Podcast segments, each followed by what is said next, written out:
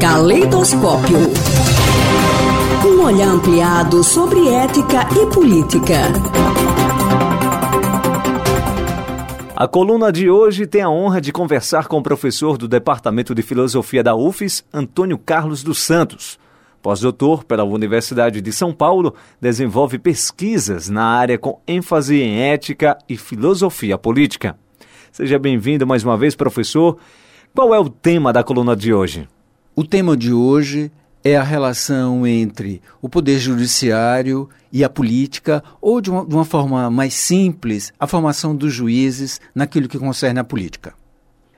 Não faz muito tempo, ao ser convidado para participar de um congresso internacional sobre direitos humanos na região norte do Brasil, fiquei entendendo um pouco melhor como funciona a cabeça de um juiz.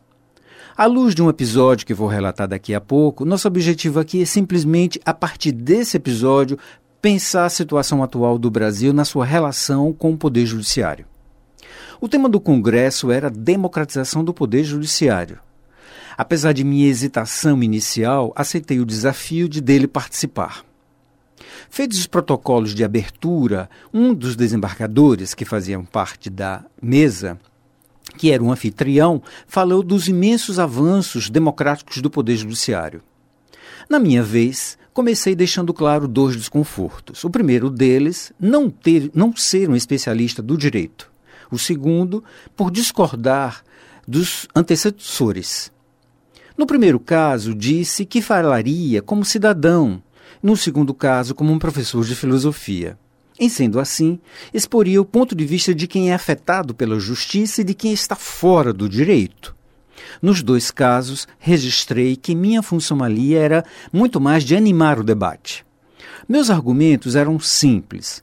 Eu disse: dos três poderes, o judiciário era o mais aristocrático, no sentido de manter privilégios, o menos transparente, no sentido de recorrer quase sempre ao argumento da autoridade, e, por fim, o menos democrático, no sentido de que o acesso à justiça é para poucos. A plateia reagiu de imediato com aplausos efusivos. Dei dois exemplos recentes que eram de, ampla, de amplo conhecimento dos ouvintes. O primeiro, um juiz que ordenou voz de prisão a um guarda de trânsito no Rio de Janeiro, porque ela o autuou por infração e ela teria dito que ele era juiz, mas não Deus. Um outro caso de juiz desta feita no Maranhão, que deu voz de prisão a três funcionários de companhia aérea após ter chegado atrasado para o voo.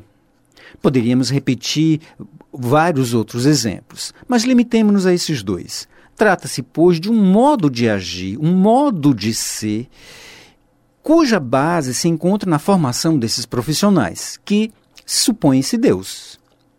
Na sequência, né, falou o desembargador.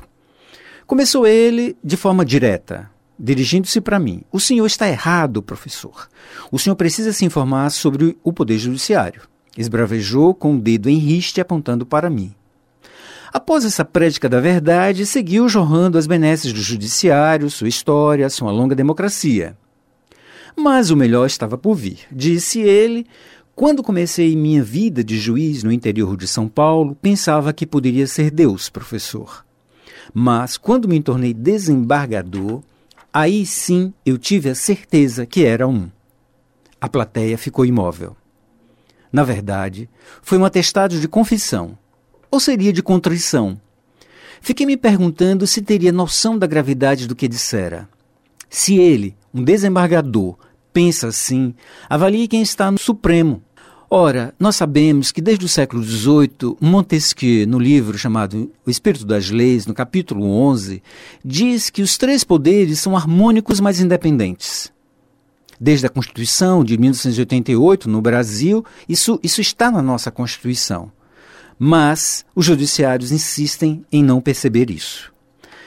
Se a gente pensar a democracia hoje, imaginando, lembrando de Spinoza, ele disse que o melhor dos regimes que os homens puderam inventar, mas também a democracia é o mais difícil de exercer.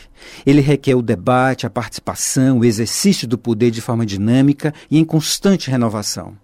Além disso, temos um problema suplementar. Se, por definição, a democracia é o regime que todos mandam e todos obedecem, ela exige a formação republicana, ou seja, a ideia de que todos têm um bem comum que devem cuidar. Enquanto isso, juízes vão se expondo na mídia como astros em Hollywood e parecem não se importar com o que pode acontecer com o país. O cenário que se apresenta é o pior da economia, junto com o pior dos políticos, humanamente profissionais, e com juízes de outra constelação. Sem mediação entre os homens que sustentam a democracia e os deuses, compostos por juízes, a quem iremos recorrer? Parece-me que é um salve-se quem puder. Caleidoscópio. Um olhar ampliado sobre ética e política.